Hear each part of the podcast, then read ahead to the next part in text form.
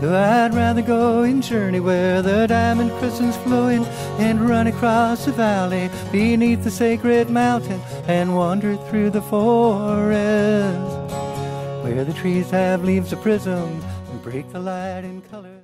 Easy Rider, Priscila, a rainha do deserto, Diários de motocicleta. Eu adoro road movies, talvez o meu estilo de filme favorito. A gente vai flanando ali pelas paisagens, vai, pô, vai conhecendo lugares novos, vai explorando. A gente vai imaginando aquele, aquela viagem junto com aqueles personagens, né? E eu acho muito legal que a gente no RPG pode reproduzir um pouco isso, né? A gente pode fazer essa descoberta juntos, a gente pode contemplar. Eu falei bastante de contemplação aqui no Café com Dungeon, essa coisa de imaginar junto, de visitar mestres jogadores, visitarem juntos essas paisagens, esses locais. Mas esses filmes não são só sobre exploração, né? Eles normalmente carregam questões consigo, esses personagens desses filmes. Eles têm problemas, eles têm missões, eles sempre têm alguma coisa que levou eles até a estrada e a estrada acaba sendo um processo para eles. Eu acho esse processo muito importante porque é nisso que você se enxerga, né? Nesse processo que você se enxerga. É, a estrada é esse processo que te ajuda a pensar esses problemas, esses objetivos e olhar a estrada por outro ponto de vista. É o que acontece quando você acaba tendo percalços no caminho, quando você tem eventos que acontecem em volta, né? É, o, que o que acontece de inesperado deixa tudo mais vivo e acaba trazendo lições para a jornada, né? Você deixa para trás uma visão, uma, uma versão de si e a estrada te muda, você acaba se tornando outra pessoa. E esses encontros que a estrada proporciona, né? Esses inesperados, eles te ajudam a entender quem é essa nova pessoa. Olhando para trás, você acaba percebendo que às vezes é, aquelas não são mais questões pertinentes à pessoa que você se tornou. Então, aqueles problemas, aquelas, aqueles objetivos, aquelas missões, elas já não são necessariamente a mesma para você. Né? Você já é outro, outra pessoa. Então, aquela missão, aquele, aquele ponto de vista, aquilo tudo já mudou. Esse episódio é sobre encontros aleatórios, é sobre o inesperado, é sobre o fortuito e como ele impacta a nossa experiência no Hexcrawl. I'll go and wait beside a legendary fountain till I see your form reflected in its clear and jeweled waters. And if you think I am ready, you may lead me to the chasm where the rivers of our vision flow into one another.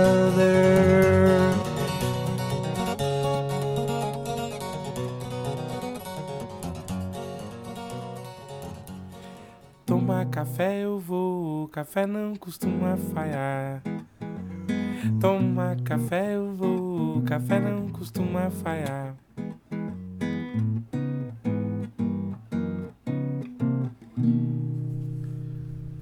Bom dia, amigos do Regra da Casa. Estamos aqui para mais um café com Dungeon na sua manhã com muito RPG. Meu nome é Rafael Balbi e hoje eu estou bebendo aqui um café tropeiro, que é como é feito né, o pessoal aí que, que viaja muito, né? O pessoal pega, pega um, uma panela, coloca carvão no fundo, enche d'água, pó de café e deixa ferver. Quando termina, a, a borra do café fica no fundo junto com a junto com o carvão, adere e você bebe um café delicioso, né? Feito ali com um pouco de carvão, tem todo esse gostinho especial. E eu tô bebendo um café ovelha negra feito dessa forma delicioso café. Ovelha Negra, cara, é tipo, pô, é, é, puro, né? É puro. Então cada golada te, te faz visitar lugares diferentes, né? Cada sabor do café Ovelha Negra, o ciano, o magenta, o amarelo, todos esses sabores aí vão te levando a locais diferentes, a pequenos produtores diferentes, a uma região diferente, a um vale, a uma montanha. Então, beber um café ovelha negra também é uma viagem e se você quiser começar o dia com uma viagem dessa, assim como eu, pode ir lá em ovelhanegracafés.com.br e utilizar o cupom Dungeon Crawl, tudo maiúsculo, que você consegue aí um abatimento, né? Então fica ainda mais acessível pegar um café artesanal especial e, cara, é muito gostoso e o, barato dele que é isso, né? São pequenos produtores, é uma experiência bem genuína, assim, você beber esse café. Então, recomendo demais. E se você for um assinante do Café com Dungeon, tem um cupom especial. E aí você me consulta que eu te falo, você vai pegar um desconto ainda maior. para ficar ainda mais acessível para você. E se você não é um assinante, tá perdendo tempo aí você gosta do Café com Dungeon, assina, ajuda a gente a bater a próxima meta, vai ser muito maneiro, tem conteúdo extra, tem sorteio com nossos parceiros, tem grupos de Telegram para você participar, tem muita coisa acontecendo e a nossa meta vai liberar um documentário sobre RPG e o nosso, a nossa coluna de Cthulhu vai passar a ser semanal, olha que maneiro, com a Aline Terume aí toda semana com a gente. Então, cara, dá, dá essa ajuda aí, dá essa moral. picpay.me barra café com dungeon e torne-se um assinante.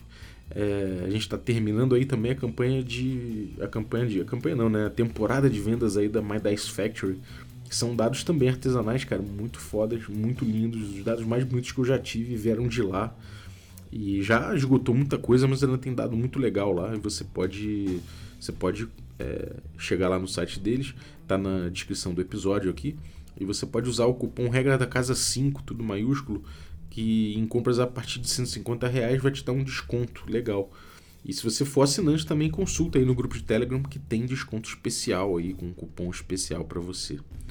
Mas vamos lá, vamos falar de Hexcrawl, né? A gente está no nosso Hexcrawling, nosso quadro aqui de Hexcrawl. Eu quero falar de justamente de encontros aleatórios, encontros randômicos, né? Na verdade, eu já abordei muito disso aqui no café, mas eu vou dar um take novo, vou falar um pouco de mecânica também, um pouco de filosofia, da filosofia por trás disso de como eu venho trabalhando isso, inclusive no, no, no Hexcrawl, que a gente tem feito aberto, né, para vários grupos diferentes. Só quem quiser pintar pode pintar para jogar com a gente, que é o Bergotten.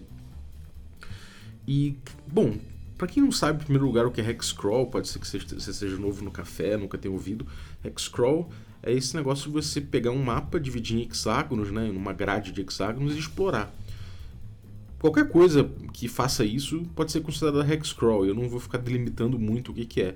Eu sei que a experiência que eu tenho experimentado muito de hexcrawl é permitir que essa divisão de espaço ajude você a pormenorizar a viagem, a você explorar a viagem como um road movie faz. Né? Ele, dá, ele, ele dá sentido a essa viagem, essa viagem passa a ter significado. Então o objetivo aqui, por mais que você possa ter o objetivo de chegar do ponto A ao ponto B, o Hexcrawl faz com que é, esse trajeto se torne importante, o foco é ele, né, os desafios que ele traz e tudo mais. Então, se você quer, de repente, aproveitar esse espaço de jogo possível né, e utilizar isso como uma oportunidade de, de desenvolvimento de personagem, desenvolvimento de construção de, de cenário, né, de world building, se você quer utilizar isso como desafio que, os próprios, que o próprio ambiente pode trazer, as decisões que que o ambiente pode pedir então cola com a gente aí no Hexcrawling, porque é bem por aí que eu tenho trabalhado esse rolê, né? E, bom, é isso, né? É, Hexcrawl é, é exploração de terreno. A gente pode ter objetivos, mas a gente vai fazer, a gente vai chegar neles explorando o terreno, a gente tem, é, a, gente, a gente vai participar, né, desse, desse, dessa exploração com esse viés de explorar os ermos de locais perigosos, de passar por locais perigosos, mesmo que a gente esteja em estradas, né? Então, a gente pode estar em busca de um mapa do tesouro, a gente pode estar atrás de ganchos que o mestre passou, né? A gente pode, a gente pode estar indo atrás de uma velha curandeira numa cabana no meio do nada, a gente pode estar indo atrás de um vidente, de um oráculo perigoso, perdido, né? A gente pode estar indo atrás da tumba de um rei, que a gente só tem indícios arqueológicos, ou a gente tem é, um épico, né? Dizendo sobre, falando sobre esse rei, cantando esse rei e a gente tem que ir atrás, é, versando esse rei, né? A gente, a gente pode ter uma górgona cujo sangue pode petrificar um monstro horrível. A gente pode ir atrás dessa górgona e tudo mais, mas por isso a gente vai ter que descobrir onde ela está. A gente pode ter mapas que podem não dizer exatamente, né? não são por satélite, então são mapas de fantasia. Né? Todo mapa ele tem muito de fantasia, ele pode não dizer exatamente onde está alguma coisa, mas dá uma ideia e a gente vai explorar dentro daquilo.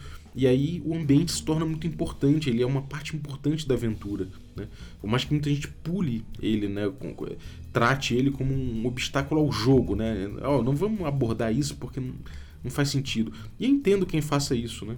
Mas no Hexcrawl a gente, a gente tem essa, essa oportunidade de trabalhar essa exploração e essa exploração acaba dando um significado legal para quando você chega no local, né? A gente vê a Odisseia, a gente vê vários, várias aventuras clássicas, é, elas estão muito aí, né? No, no, no caminho, né? nessa exploração, na estrada, né? É, então, no espírito do Hexcrawl, chegar até o ponto que a gente quer pode ser gostoso, né? Pode ser uma exploração interessante, uma contemplação, conhecer o mundo, construir o mundo junto, né? Visitar. A primeira vez que eu fui na floresta do Casulo foi com um time específico nesse Biergotten, nesse projeto, né? Foi com os capitalistas sem capital. Foi a primeira visita que eu fiz à floresta do Casulo foi com eles. Eu descobri esse mundo com eles, então foi muito gostoso os jogadores vão tomando decisões significativas, né? Vão tomando, é, eles têm que optar se eles vão seguir o rio, se eles vão atravessar um rio caudaloso que pode ser perigoso, pode perder equipamento no processo. Essas opções vão dando graça, vão dando significado a essa interação com o ambiente, né? Assim como no road movie, né? Que é, justamente não é somente uma é, pode até ser, né? A gente pega Tolkien, Tolkien, por exemplo, ele tem um road movie. Senhor dos Anéis é um road movie. O, a saga do Bilbo no Hobbit é um road movie. É, hum, e, e, de certa forma, no Senhor dos Anéis você tem muito pedaço que é só paisagem. Ele vai descrevendo a paisagem sem, sem que a gente engaje muito naquilo, né? Porque é, é só paisagem que os personagens estão passando, né? Com uma velocidade incrível. E a gente não engaja com aquilo. No Hexcrawl a gente tem chance de botar os jogadores para optarem qual caminho que eles vão fazer, qual risco que eles vão correr. E isso vai dando significado que a gente que, que faz a gente guardar melhor essa estrada, né, esse percurso. E tem uma tem coisas que dão cor a mais a isso, né? Uma cor inesperada. É aquela tinta diferente naquele quadro, aquela tinta que chama atenção, né? É aquele momento de solo na música, é uma intervenção, um ruído. E essa experiência pode mudar o olhar, né, sobre a estrada, essas experiências, esses momentos, né? é, eles podem dar um novo significado para a jornada, eles podem mudar tudo. Eles podem tornar essas coisas mais difíceis, eles podem tornar as coisas mais fáceis também. Podem simplesmente mudar a, a, no, a nossa visão sobre as coisas. Então, esses encontros, né, que a gente chama de encontros aleatórios no RPG, que na verdade são eventos, né, eles podem eles podem ser oportunidade de desenvolver seu personagem, né? Eles podem ajudar a perceber justamente como é, de como a trajetória, como o trajeto, de como o, o, as interações vão mudando o seu personagem. É, esses encontros aleatórios ajudam a gente a perceber isso. É, quando a gente encontra um personagem que, sei lá, tá, tá na estrada com a gente, né, tá, ou, ou, que cruzou com a gente na estrada, ou que acompanhou a gente por um pedaço na estrada, isso acontece no Easy Rider, acontece no Oh Brother, Where Art Thou, né? A gente vê que é, a gente vê que esses personagens eles trazem outras visões, outras vontades, né? Eles confrontam a gente com, outra, com, outro mundo, né? com outra perspectiva. Isso é uma coisa muito legal. Né? É, eles estão passando pelo mesmo caminho que a gente, às vezes. Eles estão passando no sentido contrário. Eles já foram até onde a gente foi de repente. Eles trazem notícias. Eles são comerciantes. Eles são pessoas que passaram por outras experiências. Eles são é, guardas fazendo, faz, fazendo, fazendo, que fizeram uma escolta. É, por que, que eles estão na estrada também, né? Quais são os objetivos deles? É, eles estão percorrendo o mesmo caminho que você, às vezes por motivos diferentes ou com os mesmos motivos, eles têm experiências para trocar. Eles trocam, eles negociam, eles se ajudam, eles desconfiam uns dos outros, né? Ou eles querem passar a perna, ou eles significam problemas, significam apuros, né? Se você pegar o filme tipo O oh, Irmão, Onde Está Você, eu acho o nome em português, é o Brother, Where Art Thou, né? dos irmãos Cohen, eu acho um filmaço, é um, um road movie muito legal, que tem muitos encontros assim. E esses encontros são muito significativos, a gente não sabe muito bem se o cara quer passar a perna, ou se é um, se é um golpe, ou se é uma oportunidade, se tem um milagre acontecendo, ou se é, ele, ele, mexe muito com isso, né? Isso faz todo sentido. Ele dá, ele, ele, ele dá né, outras visões a respeito do mesmo trajeto, da mesma trajetória.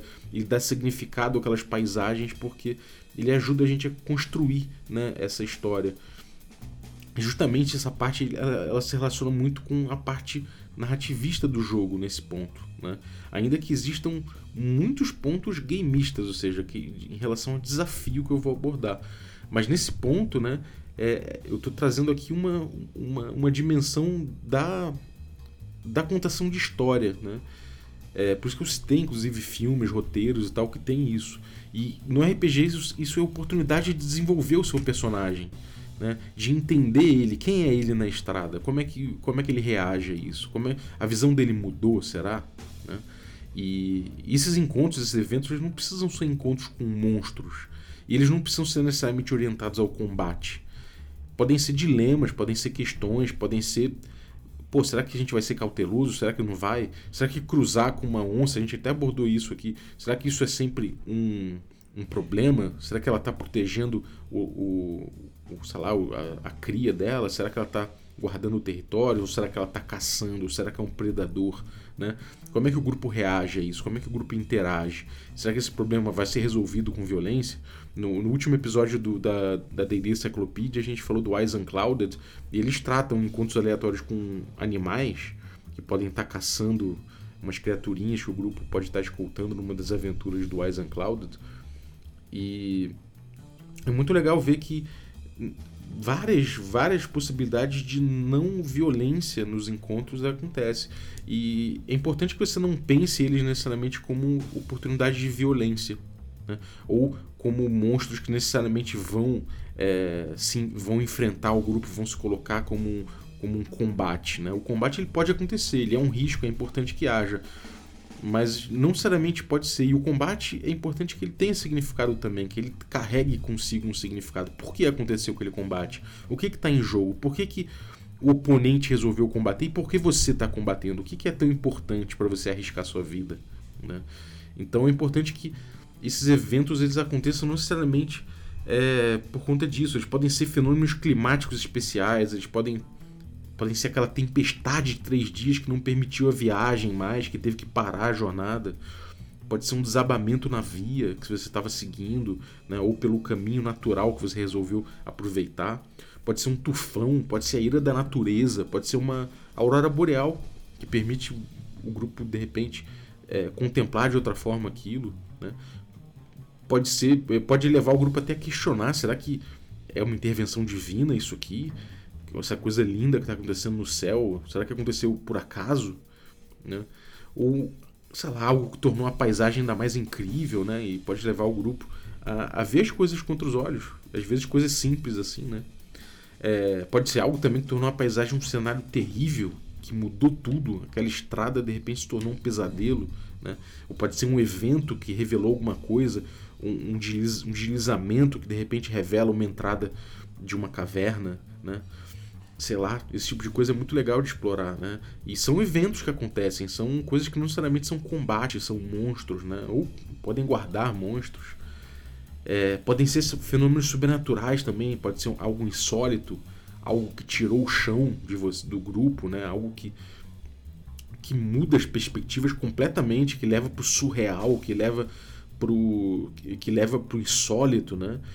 algo que faça o grupo sonhar, algo que te faça rever a realidade e questionar a realidade mesmo, né? desconfiar dos seus sentidos, entender que as mesmas coisas podem ser experimentadas de formas diferentes, sabe? Isso é muito interessante de explorar também em possibilidades de encontros aleatórios. E mesmo os monstros, se você coloca monstros, coloca pode botar criaturas, você tem, sempre tem, no old school pelo menos, você tem ali os dados de, de, reação né, que você pode rolar para você entender a postura da criatura e nem sempre ela vai estar tá querendo atacar, ela pode estar tá amistosa por algum motivo. Então, uma besta furiosa, normalmente ela, um urso faminto, às vezes ele não está faminto, às vezes ele está, tá, sei lá, aquela velha história do leão com a farpa no dedo, né? Mas é um, é um bom. É um, é um bom paralelo, né? Você pode ter criaturas que estão precisando ali. Você pode ter um, um, um sei lá, um, um, ogro bizarro, muito sinistro, mas ele pode estar ferido, precisando de ajuda, né? Ele pode estar à beira da morte. E o grupo o que, que faz com isso? Deixa morrer uma criatura dessa ou trata dele, faz ele viver ainda que corra o risco dele ser filho da puta no futuro, de repente, não sei. Será que ele é inerentemente mal e vai acabar com o grupo? Isso é uma decisão moral para o grupo tomar, né? E se for um predador, será que ele vai caçar o grupo depois de ficar bom? E como é que você escapa de um predador? Será que tem o que você possa fazer para aplacar a fome dele, para aplacar o, o, o, o porquê que ele está caçando você? Né? Será que tem como você intimidar aquela criatura? Às vezes, às vezes você encontra formas que, pô, que ninguém jamais imaginou, mas de repente você simplesmente pegar um, um galho de árvore e levantar sobre a sua cabeça e deixar que, sei lá, aquela vegetação na ponta dele ali faça a criatura achar que você é duas vezes do seu tamanho e vai embora. Né? Então, como que o grupo vai lidar com isso, né? Com as criaturas nos seus habitats, sabe? O que as criaturas estão fazendo? Como, como é que é o proceder delas ali? Isso é uma coisa legal de explorar também, né? É... E também né, tem essa coisa de não só uma oportunidade de desenvolver personagem, mas da gente pensar em pressão da gente pensar em jogo, em desafio. Os encontros aleatórios eles também têm uma função de, de ser perigoso, né? de trazer pressão, de trazer, um, de trazer uma possibilidade de dar merda pro grupo. Né? Não necessariamente da gente desenvolver personagem, mas da gente ter que lidar com algum problema. Então eles podem ser contratempos. Né? No jogo, de forma geral, né?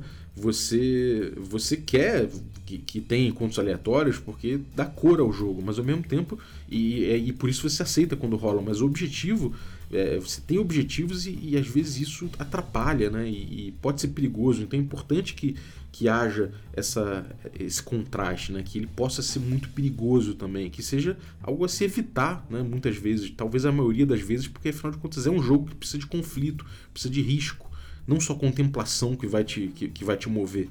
Né? Então, o objetivo meio que no jogo é que você evite os encontros aleatórios, ou que você consiga controlar quando eles acontecem, que, você, que o jogador ele tenha agência sobre isso, que ele entenda o risco que ele corre na viagem, que ele possa tentar controlar isso, que ele possa tentar lutar contra, contra chances que vão contra ele. Né? É, isso, sei lá, a gente está jogando uma Idade Média fantástica, na Idade Média as pessoas não saíam das suas cidades, das suas vilas. A grande maioria das pessoas não entrava em jornada. Ainda assim havia jornada, havia estradas, é, mas era inseguro, era perigoso, né? É, é isso é uma, é, é uma coisa que muda muito a vida de alguém passar por uma viagem, principalmente naquela época. Ainda mais se você botar elementos de, de, de fantasia, dragões, serpes, escorpiões gigantes, é, vermes púrpura que comem a, a terra por baixo e abrem uma bocarra debaixo de você para te engolir. Esse tipo de coisa é, é, é, uma possibilidade, isso torna tudo perigoso. Bandidos, né? Uma coisa que é importante lembrar também é que às vezes o maior perigo é o homem, né? É outro, outro personagem, outro humano ou outro semi-humano, gente com vontade, com objetivos que às vezes são muito traiçoeiros, né? Isso é uma coisa que o Pedrinho falou no episódio de, de, de pressão também, é, de que, pô, na mata, na vida real, a pior coisa que você pode encontrar, o que pode trazer mais risco, provavelmente é encontrar outra pessoa. Você tá no meio da mata, se você encontrar um, um grileiro, sei lá, um, um, um cara que é que, é, que tá desmatando a terra e o cara pensar que você é um oficial do IBAMA, pode ser que ele te encontre atirando já. Os fiscais são recebidos a bala. Né? E o homem muitas vezes é o principal perigo, né? constantemente. Então, e aí? Né? Na estrada, você vai usar a estrada? A estrada, ela, ela normalmente te, ela te guia por caminhos mais fáceis de trafegar, por outro lado, ela te expõe ali. Né? Não é só você que vai passar por ela. E os bandidos sabem que as pessoas passam por ali. Então, e aí? O que, que você vai fazer? Você vai seguir a estrada? Não vai? É, porra, a estrada é onde você tem mais chance de encontrar gente. E gente que é, às vezes é o maior perigo, muitas vezes é o maior perigo. Claro, a serpe pode estar ali, mas a serpe é um bicho. Ela não é tão inteligente, ela não tá, ela não, não, não vem com objetivos escusos para cima de você. Ela pode estar com fome, né? E isso aí você pode até lidar agora com um ser humano que está mal intencionado, às vezes é muito mais perigoso, né? Justamente é, foi o que levou o ser humano ao topo da cadeia alimentar. Ainda no mundo que possa existir dragões, e os dragões ainda estão aí, né? Assim como os tubarões estão dominando aí, outras criaturas também bizarras. O humano, o homem não está tão no topo da cadeia alimentar, mas ele assim é muito perigoso. E aí a gente fica pensando, quais são as chances de ocorrerem esses encontros? Como é que você trabalha isso na mesa? Vamos falar mais de jogo? Vamos botar na mesa, no hexcrawl, no procedimento? Bom, a gente, eu vou, eu, vou, trabalhar muito em cima do old school aqui. A gente tem D&D quinta edição com, com suas fórmulas, a gente tem é, o Hex Kit, a gente tem o, o How to Hex Crawl, a gente tem vários materiais que a gente vem linkando aqui no, no Café com Dungeon ao longo do tempo. Posso até linkar novamente aqui alguns, algumas referências para você ver como é que se trata. Normalmente no D&D antigo, né, a gente tem algumas chances de ter encontros randômicos e o normal é ter você rolar o D6 e tirar um tem encontro, ou tirar um e dois tem encontro, e você ajusta isso de acordo com as chances de encontro de cada local, né? Só que tem muitas variáveis, isso é uma abstração, né? Tem muitas variáveis para a gente levar em conta quando a gente pensa nas chances de ter um encontro. É... E aí, você rola uma vez por dia? Assim, se, quando é que você rola? Você rola uma vez por dia? Ou de repente é, você rola duas vezes por dia, se tiver algum gatilho que, que acione uma rolagem ali, ou caso você, na, na própria tabela de, de encontro randômico que você botou, se você tirar, você joga um D12, se você tirar 12, você rola duas vezes, em dois encontros diferentes, para chance de ter dois encontros, como é que funciona isso? Bom, se você rolar uma vez por dia, se você falar, olha, sempre que começar o dia, o grupo amanheceu e tal, eu vou rolar aqui a chance de ter encontro, é, você está trazendo uma você está trazendo uma simulação específica para o seu jogo e, uma, e uma verdade em termos de desafio, né? Primeiro é que você está botando que é, você vai ter um encontro por dia, normalmente, muito raramente dois, né? É, você vai rolar uma vez e você vai descobrir, por exemplo, eu rolei aqui no início do, do dia, saiu um, quer dizer que eu tenho um encontro randômico, né? E agora eu vou rolar, sei lá, um D24 ou um D12. Vamos supor que eu rolo um D12. Então eu vou saber é, qual o horário do dia que, que a criatura que a criatura vai, vai aparecer. Né? É, vamos lá, a gente tem 12 horas pela frente aí, então a gente vai saber lá qual das 12 horas vai. Então, é 3, daqui a 3 horas o grupo vai encontrar essa criatura, esse, ou esse evento, vai passar por isso. Né? É, uma coisa importante da gente botar é que o, o, encontro randômico ele não é necessariamente. Quer dizer, ele não é você encontrar um feature, ou seja, uma coisa, um marco. O marco ele é uma coisa fixa.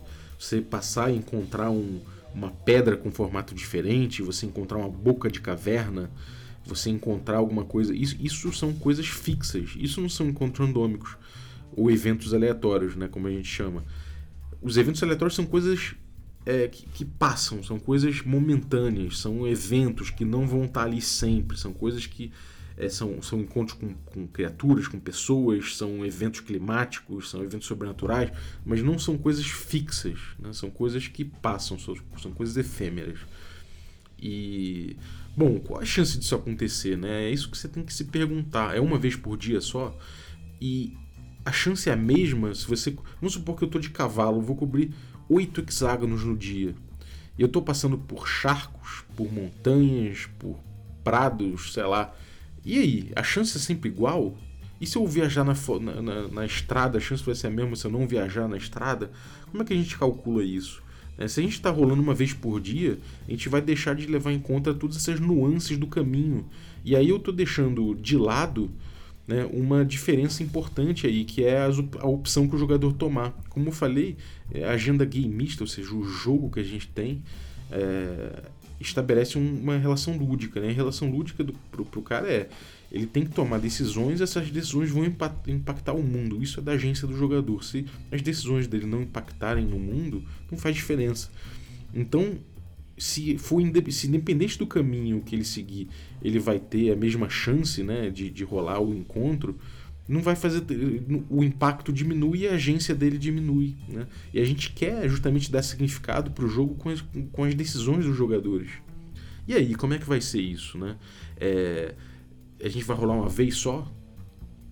É uma coisa similar ao que acontece quando a gente calcula, quando, quando eu falei de ritmo de viagem, que foi o último último episódio do Hex Crawling, né, desse quadro aqui no café, eu falei que, cara, se você calcular é que uh, o ritmo de jornada por dia, né? Então, é, eu tô a cavalo, tô com peso tal, então eu vou, tipo, nesse dia eu vou andar quatro hexágonos é que eu consigo andar.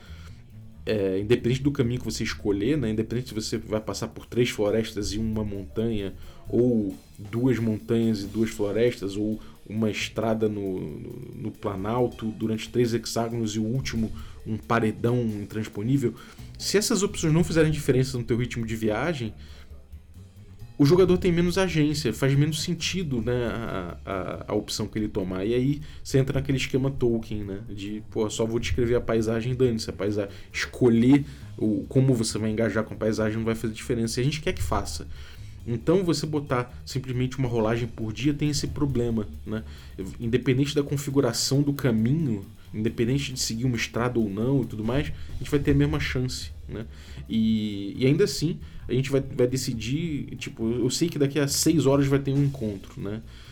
Mas beleza, onde é que o grupo vai estar em seis horas? Se eu determinar isso, né, vou falar, bom, já vou rolar previamente aqui esse encontro, porque eu sei que daqui a seis horas o grupo vai estar na floresta. Mas como é que você sabe que ele vai, estar na floresta? Como é que você sabe que o grupo não vai divergir e para outro caminho? Será que como é que você sabe que ele não vai falar, hum, não vamos passar pela floresta não, vamos contornar e vamos seguir o rio para oeste até sair da altura da floresta e aí a gente volta para nordeste? Sei lá, se o grupo decidir esse tipo de coisa, como é que você vai fazer?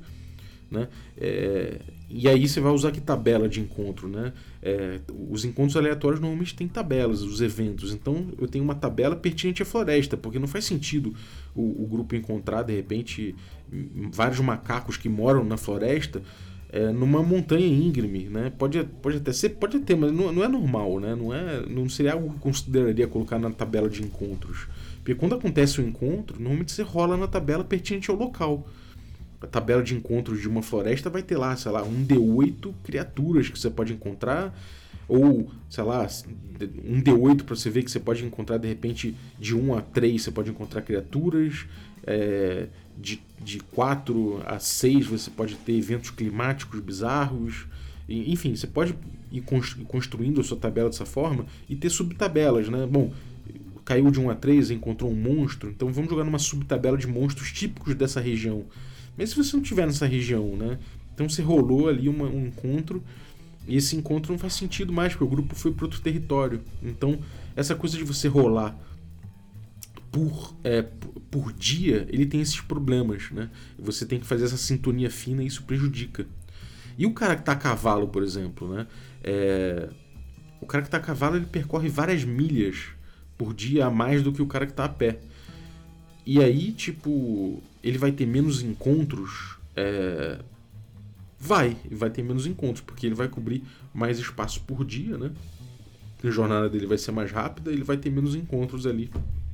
Porque, sei lá, ele foi do ponto A ao ponto B, em vez de oito dias, ele foi em quatro, né? E aí, beleza, ele teve menos encontros, ele, menos chance de encontro, porque ele rolou menos vezes. Mas ele não se expõe a mais coisa também, ele não tá passando por mais terrenos, ele não tá vendo mais coisa, ele não tá é, vivenciando os terrenos, assim, por mais que ele passe mais rápido, passe em linha reta de repente, ele não está vivenciando mais coisas, não está se expondo a mais diversidade de encontros. E aí, como é que a gente trabalha isso? Como é que a gente abstrai essas coisas, né? É, será que de repente não é melhor, em vez de rolar uma vez ao dia, ou algumas vezes ao dia, como você preferir, de repente não é melhor a gente rolar uma vez por hexágono, já que a gente está abstraindo o espaço ali. De repente, em vez de a gente rolar de acordo com o tempo, de repente não é melhor a gente rolar de acordo com, com o espaço. Então a gente rola de acordo com o hexágono.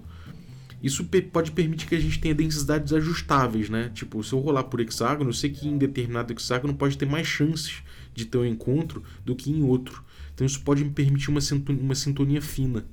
Né? Você já rola em relação ao espaço, não em relação ao tempo. E se sair um encontro, você rola um encontro pertinente àquele local. Isso pode ajudar. Né? Eu já experimentei com Caves and Hexes no Biergotten as duas formas. Né? Não no Biergotten, né? mas em outros playtests do Biergotten tem usado outra forma. Eu vou falar sobre isso aqui. Mas em outros playtests do Caves and Hexes, que é o nosso sistema né? aqui da, da galera aqui do, do Regra, eu, Carlinhos, João, enfim, é, essa galera toda aí o Chico, o Rafa Massuia, enfim, a gente está trabalhando bastante essas fórmulas. E a gente fez playtest de, de, de Hexcrawl com várias fórmulas diferentes, tanto rolando por espaço quanto por tempo. Né? A gente chegou numa fórmula que eu vou falar agora, daqui a pouco, mas você rolar por, por hexágono é uma solução que permite que tem vantagens e desvantagens também. Né? Mas se você rola por hexágono, né, você beleza, você consegue ajustar a densidade para ter uma chance mais mais mais pormenorizada, mais ajustada ao local. Você, quando, quando sair você já tem a tabela do local para rolar. Mas e aí um cara a cavalo, né? O cara a cavalo ele vai passar pelo, ele vai do ponto A ao ponto B, ele vai passar pelo mesmo número de hexágonos que um cara que está a pé vai passar. E aí, as chances vão ser iguais? É justo isso? Né? Será que essa abstração é, é, é boa o suficiente? Né? Será que, bom, o cara está a cavalo, mas ele, ele vai se expor a mais ambientes, então ele vai ter bastante chance.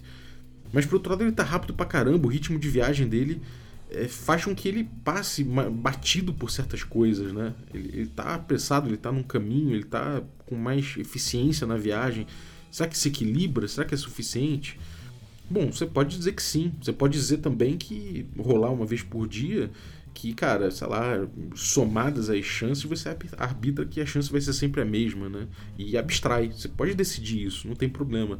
Mas o que, você está querendo representar nessa abstração, né? Abstrair é uma coisa muito importante. A gente, dentro do, do Hexcrawling, desse quadro aqui, eu fiz um, um episódio com o, o Wax, né? O, o, o Wax que porra, fez o, o, Backpack and Dream, né, que é um, um jogo de Hexcrawl também, é um cara que participa dos workshops com a gente, um grande amigo. E a gente falou justamente sobre essas coisas, desses pontos de abstração do Hexcrawl. A gente sempre tem que abstrair alguma coisa.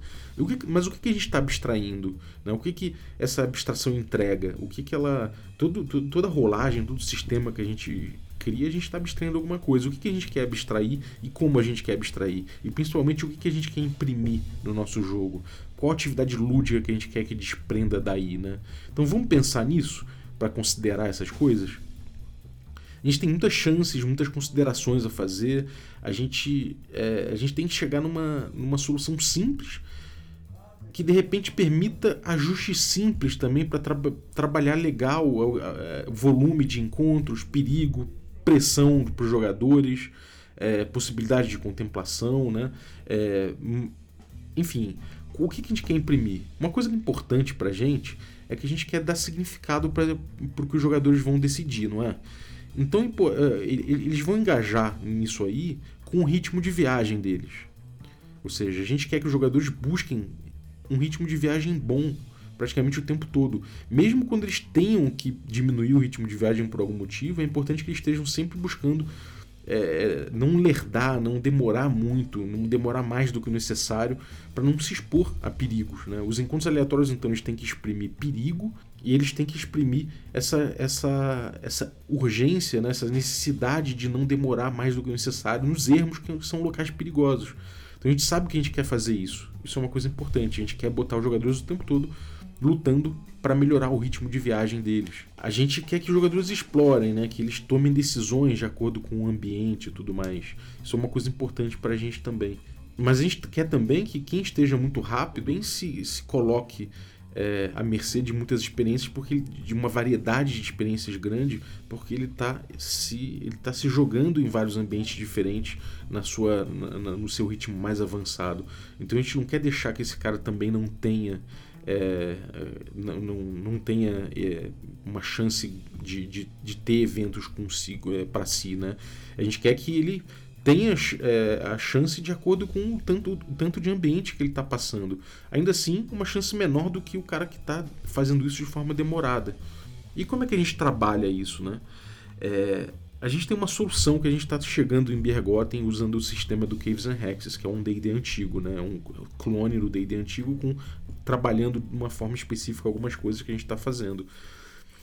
E a gente, com Bergotten, isso é uma coisa que o Pedrinho tocou muito bem, né? E que eu gostei muito, que juntou um pouco a, a ideia que, que, que a gente estava trabalhando já no Caves and Hexes, do ritmo de viagem, né? De, da gente botar, é, da gente saber o, a velocidade, né? Ou seja, hexágono, é, é quanto, é, é, quanta, quantas horas, com quanto tempo a gente leva para ultrapassar cada hexágono, a gente sabendo isso, a gente descobre nosso ritmo de viagem, né? As, as regras são essas. E a gente sabendo nosso, nosso, nosso ritmo de viagem, a gente vai botar que o ritmo de viagem é que vai dar a chance de encontro aleatório. Porque o ritmo de viagem leva em conta as duas coisas, o espaço e o tempo. Né? E a gente vai rolar por hex. O, o que vai engatilhar a rolagem de encontro aleatório vai ser o hexágono. Isso, né, é, fazendo o, a chance ser pelo ritmo e o gatilho sendo por hexágono, faz com que a gente junte os dois mundos. Né? Então, se o cara sai é, se sai encontro no hexágono, o cara já rola ali também contextualizado, isso já ajuda. E desconta também as horas por hexágono, né, um intervalo de tempo definido né, para a chance de encontro. Os ambientes é, também te lerdam. Né? Então, se você está numa floresta, ela vai fazer teu ritmo de viagem cair. Então, já está embutido nisso que você vai ter mais chance de ter encontro. Porque quanto mais lerdo você tiver, maior a chance de encontro. Então, a gente rola por hexágono, né? A variedade vai estar representada, mas ao mesmo tempo a gente vai ter uma chance maior de encontro se você estiver mais lento.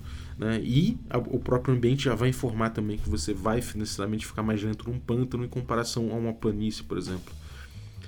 Né? Então a gente tem essa coisa, o, a tabela de encontros do que a gente está usando é o seguinte: se o teu ritmo de viagem é um hexágono por hora, por exemplo, a tua chance de, de, de encontro por hexágono é 1 em 20. É, porém, se você tá, tá, ali num ritmo de viagem de, de 4 horas por hexágono, a sua chance de encontro é 1 em 4. Né? E se você está no pior, no pior ritmo possível, que são 8 horas por hexágono, sua chance é de metade, é de 50%. É uma, uma chance em 2 ou 3 em 6, tanto faz, 50% de chance. Né? A base, se o teu ritmo passar de 8, aí a gente tem aquele gatilho do Caves and Hexes, que é o teu ritmo de viagem chegou a zero. Né? Acima de 8 a gente considera zero. Você não está tendo progresso mais. E a gente tem que dar um zoom narrativo para entender por que, que você está lerdo e que, o que, que você vai fazer para poder restabelecer teu ritmo de viagem. Ou se você vai parar de vez e, e esperar passarem as condições climáticas que podem estar tá te segurando para trás ou qualquer coisa assim. Enfim, é, essa é a fórmula que o Pedrinho trouxe que por enquanto está funcionando lindamente, cara, lindamente, porque junta essas duas coisas nessa abstração.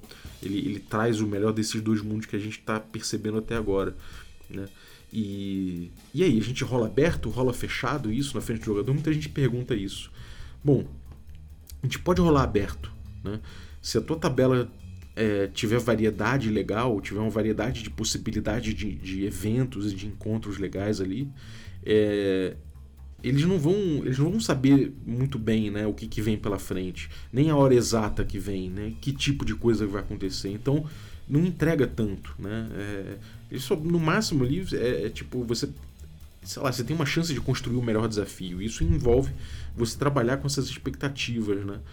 É, se você estabelece um diálogo de antecipação no teu jogo, né, você sabe que tem um perigo, então você antecipa esse perigo se você constrói o desafio dessa forma, que a gente pega muito aqui no café, né? Que é de você é, fazer isso no diálogo, perguntar como o jogador está engajando com, as, com, com, com o ambiente para entender o, o, as pistas que ele vai ter sobre o desafio, ou se ele está ignorando as pistas, aí ele vai engajar da pior forma possível com o desafio.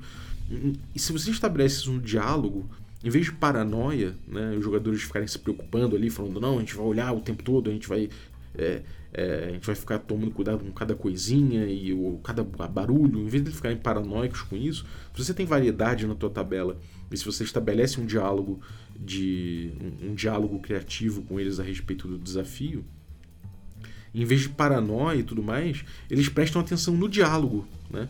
É, eles, vão, eles vão continuar contemplando, só que eles vão contemplar é, estabelecendo diálogo com você e esperando que eventualmente você possa trazer é, pistas e tudo mais, mas eles vão estar prestando atenção no diálogo de toda forma, então não se altera muito a relação lúdica por conta da rolagem aberta. No fundo, foi o que eu experimentei, pelo menos eu tenho experimentado dessa forma. E aí isso é jogo.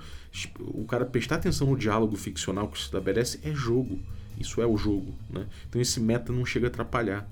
É diferente se você, obviamente, se você engajar de outra forma, se você não tem esse diálogo que a gente propõe, pode ser que atrapalhe sim, né? E aí eu acho que depende muito do seu playstyle. Por isso a gente, no Caves and Hacks, a gente trabalha o Oil Fantasy, né? Que é uma proposta específica de jogo, de como você vai tomar é, esse diálogo ficcional, de como você vai trabalhar esse tipo de ri, o risco, como você constrói o melhor desafio. E aí você vai ver que é, não vai fazer tanta diferença você rolar aberto ou fechado esse dado de encontro randômico porque é, randômico porque é do jogo. Vai continuar ele sendo pautado pelo diálogo, né? E, mas você pode rolar na PrEP também. É, o encontro randômico, né? Ele, ele, ele faz parte do, da preparação no melhor desafio. E você pode rolar antes, né? Obviamente que, cara, é, não faz sentido você, você, você é, não respeitar a rolagem que você mesmo fez para sua preparação, né? Não faz muito sentido. Você pode, como é que você rola preparando antes? Você pode nessa fórmula que a gente tem, você pode rolar várias vezes, né? Várias possibilidades, sei lá, você pega lá e você fala, bom, a gente tem aqui é, na tabela uma chance em 20, uma chance em 12 para cada ritmo de viagem, uma chance em 8 para quem está 2 horas por hexágono, uma chance em 6 para quem está 2 tá 2 horas e meia por hexágono, é, uma chance em 4 para quem está 4 horas por hexágono e uma chance em 2 para quem está em 8 horas por hexágono. Beleza. Você pode rolar tipo 3 vezes para cada chance dessas e anotar no papel. E aí você vai ticando, você vai cortando conforme o, as rolagens forem, foram é, é, sendo acionadas, mas você já sabe o resultado previamente ali. E o jogador não viu que você rolou, né? Então é, é já está estabelecido aqui. No final, se você quiser, você pode até mostrar uh, o, o, papel para eles, né? Para os jogadores para mostrar, enfim. Mas não faz, não faz diferença no fundo, porque já, já foi estabelecido isso, né? E, e tem uma coisa interessante a respeito disso aí, é que você está trabalhando um ambiente de preparação, de construção do desafio naquilo, né? E é, é importante a gente pensar que onde está o desafio no Hexcrawl? Ele está nesse tipo de coisa.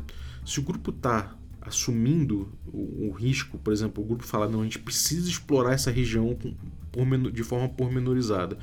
Se a gente estiver num ritmo, se a gente seguir no nosso ritmo, a gente vai só explorar duas fatias de cada hexágono, né, de acordo com o caminho que a gente fizer.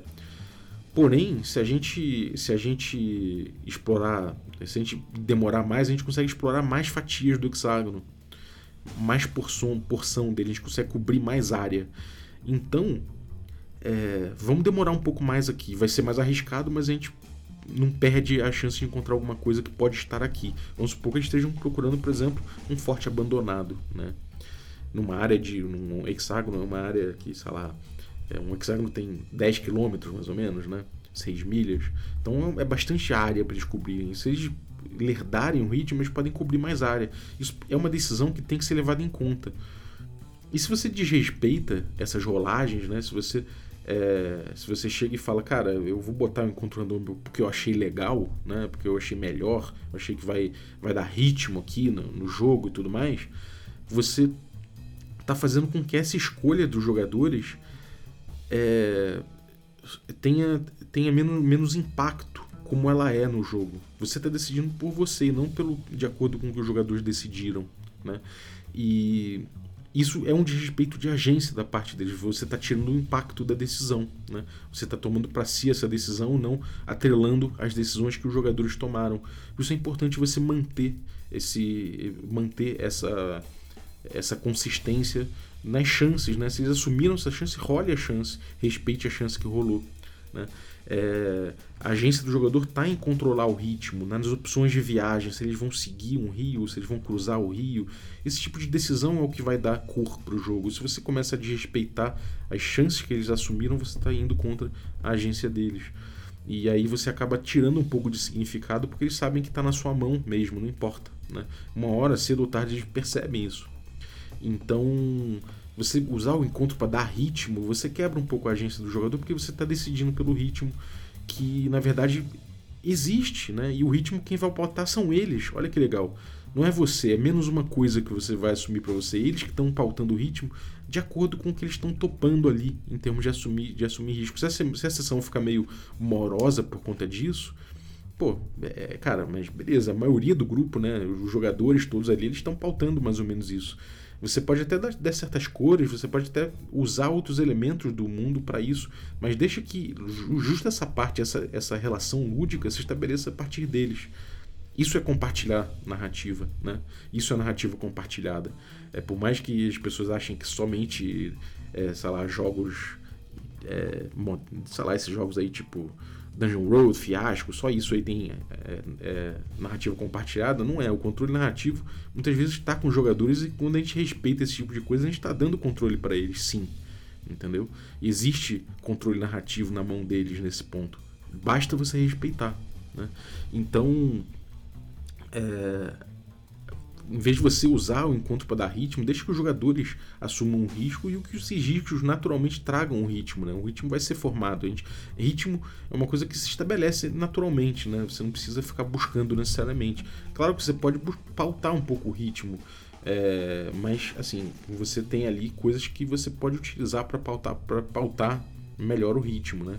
Então, é, vamos dizer que, sei lá, você quer. Ah, você está achando você, como mestre, está achando chato jogar porque os jogadores estão muito precavidos naquela, na, naquela questão ali, você pode de repente é, trabalhar melhor o, sei lá, o, o, os eventos que acontecem em volta, que não, não são necessariamente de encontros aleatórios, de encontros randômicos, mas você pode botar um pouco de cor no cenário, você pode usar uma antecipação do encontro que já saiu, ou você pode ver o que, que tem no cenário e, e, antecipar um pouco. De repente, os jogadores vêm bem ao longe passar uma criatura que mora naquela, naquela região, que você já sabe.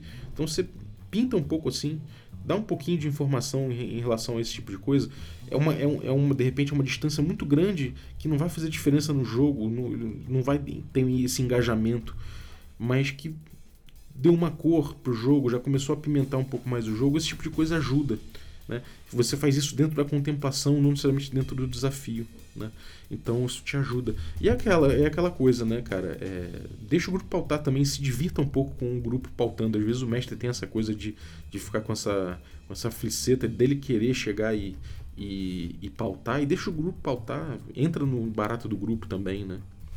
É, então aí acaba que o ritmo quem dá é o jogador, né? E a gente já tem um elemento que ajuda a não ficar moroso, não ficar chato também, que é justamente a pressão, é, que a chance aumentada, que, que a chance de, de, de encontro aumenta, né? Quanto mais lento. Então, se você está muito lento, você sabe que vai ter mais chance de encontro, mais chance de encontro, mais pressão né, no grupo. Então, isso já, já traz um, uma ideia de ritmo aí, sozinho, na construção do jogo, né, no estabelecimento dessa atividade lúdica. E, e fora isso, a gente tem também a ferramenta da própria construção de tabelas que te ajuda a pautar um pouco mais o ritmo, né? Você pensar que o tipo de coisa que pode sair na tabela é, vai estabelecer também, vai apimentar essa relação que a gente está falando é, e refletir o cenário e, e, trazer um pouco de storytelling, tudo isso vai apimentar um pouco o teu jogo. Então pensa que é, a construção de uma tabela de encontros aleatórios, ela também é uma oportunidade de world building, né? As coisas que vão sair vão, vão habitar o mundo, vão dar cor ao mundo, vão estabelecer onde estão as coisas no mundo. E isso é uma agenda narrativista, né? uma agenda de, de construção de, de mundo. Não necessariamente simulacionista também, mas também é simulacionista, mas existe uma carga narrativa aí, né? de você construir um background. Você está passando por uma ruína, o que é essa ruína? O que ela está fazendo ali? Né? De onde veio isso? É, é também uma oportunidade de construção de personagem, né? Afinal de contas, eles estão engajando com isso. É, pô, aquele personagem ele caga pra história, ou ele vai falar, puta que fantástico, eu tô vendo uma ruína de uma civilização perdida. Como é que cada um engaja com isso, né? É... E eu não tô falando aqui necessariamente do encontro aleatório quando eu falo em ruína, né, abandonada, mas, sei lá, uma, uma aurora boreal, como é que o, cada personagem reage àquilo, como é que o personagem reage a de repente olhar na colina, em cima da colina ter um grupo de homens brutos que parecem de outra era, é, carregando tacapes e peles e tal. Como é que o grupo reage a isso? Será que eles querem engajar? Será que não querem? Será que eles. Enfim, isso é um pouco é, de respeito aos personagens, isso é oportunidade de construção de personagem, né? É... E também refletem, né? Os encontros refletem também problemas e perigos, né? É importante que a gente tenha é, mais problemas e perigos do que oportunidades e benefícios. Né? porque também isso vai apimentar bastante. Se você só tem um tempo bom, se, você não, se o grupo sente que as tabelas não, não elas não têm farpas, elas não, não têm pontas, elas não têm fio na navalha, é, aí eles ficam com menos pressão, eles sentem menos a pressão, né?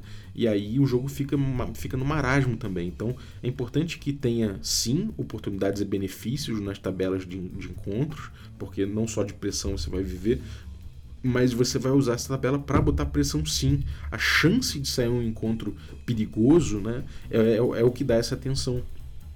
Então, é, é, é, legal que você pode estabelecer contraste, inclusive, né, regiões especialíssimas em que você tem a, a, a, tabela expressando outra relação. Né, elas são locais desejáveis com o tempo, porque você vê que a tabela é favorável, né?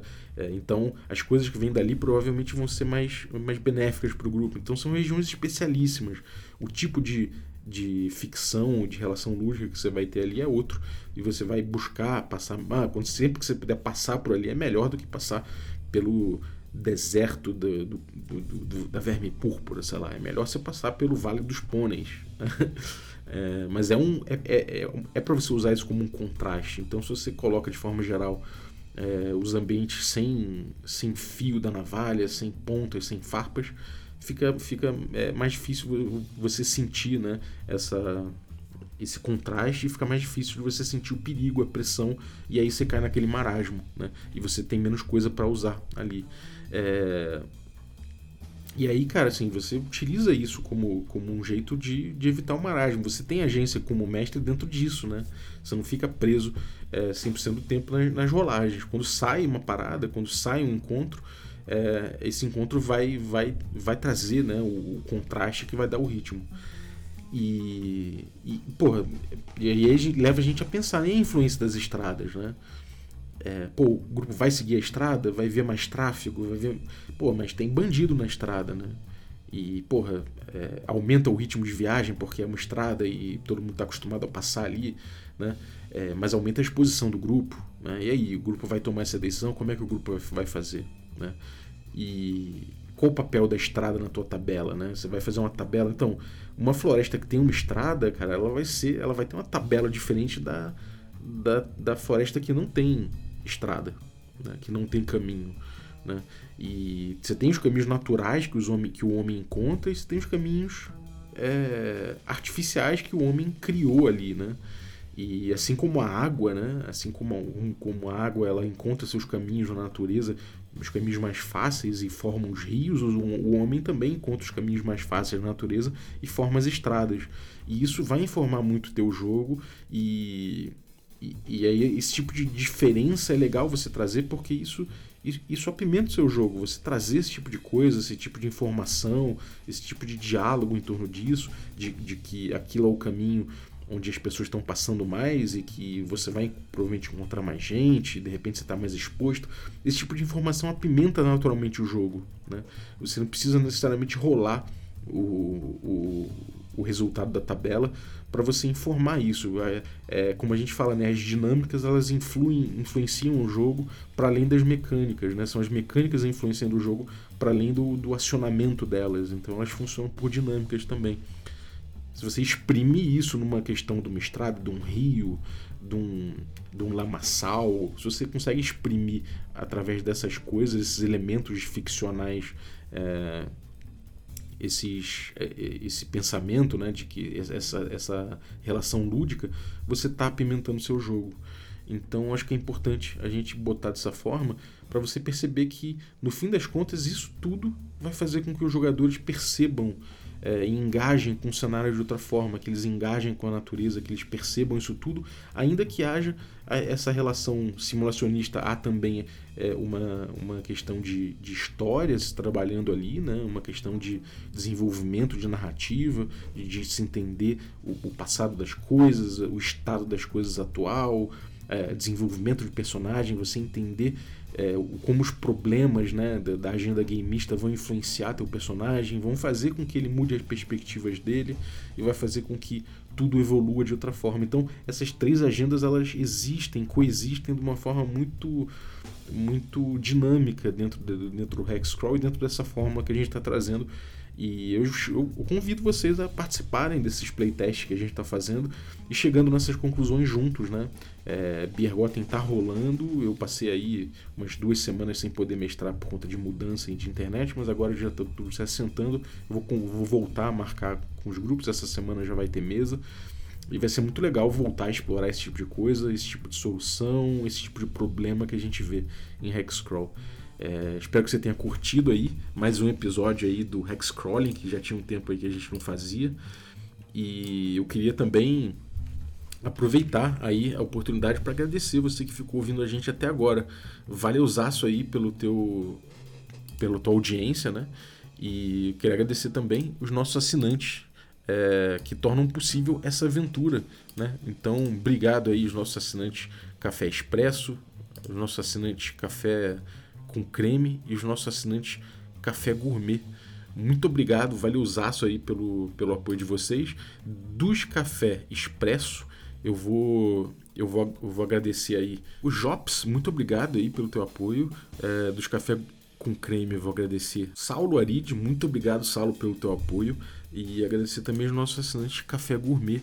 Né? Então, obrigado é, o Gilvan Gouveia, o Erasmo Barros, o Ricardo Mate, Adriel Lucas, Bruno Cobb, Diego Sextito, Rafa Cruz, Abílio Júnior, Denis Lima, Marcelo Pires Bentes, o Craven, Jean Paz, Franciola Araújo, o, o Rafa Mingo, Rafa Garotti, o Rafa, o, o Rafa Cruz, o Caio Messias, o Pedro Cocolo, o Erasmo Barros, o Tito, o Marcos Paulo Ribeiro, o Germano Assis e o Rodrigo de Lima Gonzalez.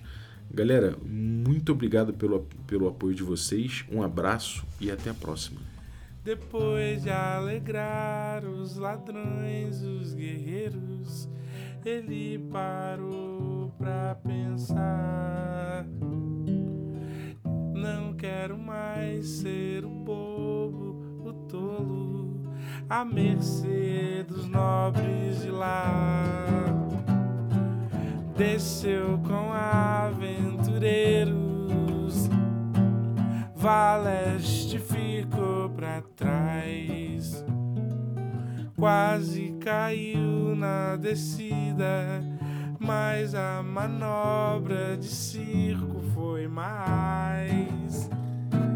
Entrando numa caverna de múmias antigas se esquivou. Ele desceu três platôs em sequência e dentro de um canyon lutou. Mas num instante calmo. Mas os outros ficaram paralisados e Patati se assustou. Oh, Patati se assustou. Oh, nem pensou muito na volta, pegou toda a corda, tesouro e voltou. Com ele foram retainers, os homens contratados pra proteger.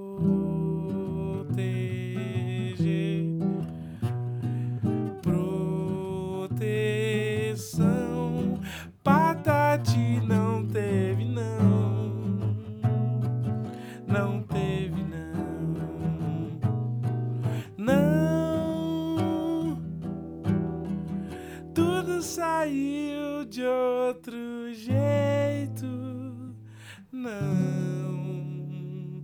Que isso fosse seu defeito, não, não. O bobo não é perfeito, nem mesmo bravo ele é.